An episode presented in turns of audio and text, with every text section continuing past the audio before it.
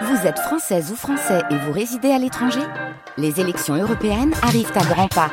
Rendez-vous le dimanche 9 juin pour élire les représentants français au Parlement européen. Ou le samedi 8 juin si vous résidez sur le continent américain ou dans les Caraïbes.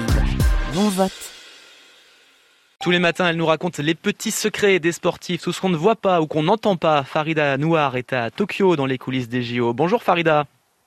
Bonjour Benjamin. Alors ces jeux se déroulent avec beaucoup de contraintes sanitaires dues au Covid, on l'a dit. Les athlètes n'ont pas le droit de quitter le village olympique, sauf pour les compétitions. Comment font-ils alors pour célébrer leur médaille ou leur qualification dans cette bulle sanitaire? Alors sachez euh, Benjamin euh, qu'on est passé euh, de ça. alors ça c'est les JO de Rio 2016 à ça. Et ça, c'est les JO de Tokyo 2020, ambiance monacale ici. Euh, pas de fête entre les athlètes et les délégations, pas d'alcool. C'est écrit noir sur blanc dans le playbook qui énumère toutes les règles à respecter pendant ces Jeux. Et c'est quand même euh, dur dur de ne pas pouvoir célébrer sa médaille pour euh, Clarisse Agbenienou, sacrée championne olympique de judo.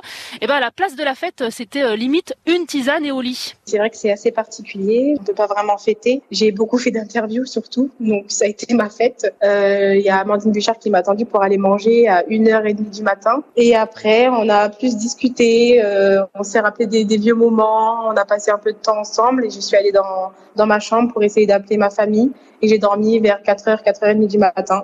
Ah, les rameurs français auréolés d'une médaille d'or se sont aussi eh ben, rapidement euh, mis en pyjama. Mathieu Androdia s'attendra d'être à la maison pour euh, déboucher le champagne. Pour l'instant, la célébration, euh, bah, moi j'ai envie de rentrer à la maison. J'ai vu de très très belles images de tous nos proches qui sont levés tôt. Ça fait une semaine qu'ils dorment pas beaucoup. Moi j'ai envie de ramener la médaille à la maison et puis de partager tout ça avec les proches. Voilà, ils sont sages nos Français, mais certains athlètes n'ont pas résisté. Ils ont enfreint les règles. Les Slovènes par exemple qui se sont organisés une petite fiesta après leur victoire contre l'Argentine dans le village olympique. Euh, torse nu, bouteille euh, d'alcool sur une table, sans masque. La vidéo diffusée sur Instagram a été euh, supprimée très rapidement vu la boulette.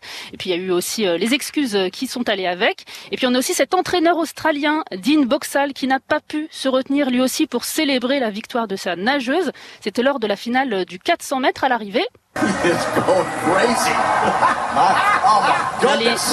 les, commentateurs sont, morts de rire. Il, laisse exploser sa joie. Et euh, la vidéo vaut, le détour. Je vous, la conseille. Il est complètement déchaîné. On le voit, il, secoue la barre, il arrache son masque, ce qui est strictement interdit. Euh, tout ça sous les yeux d'une japonaise qui est complètement terrifiée. Mais il finira euh, par se calmer. Heureusement, les coulisses des JO racontées chaque matin par Farida Noir depuis Tokyo au Japon. Merci Farida.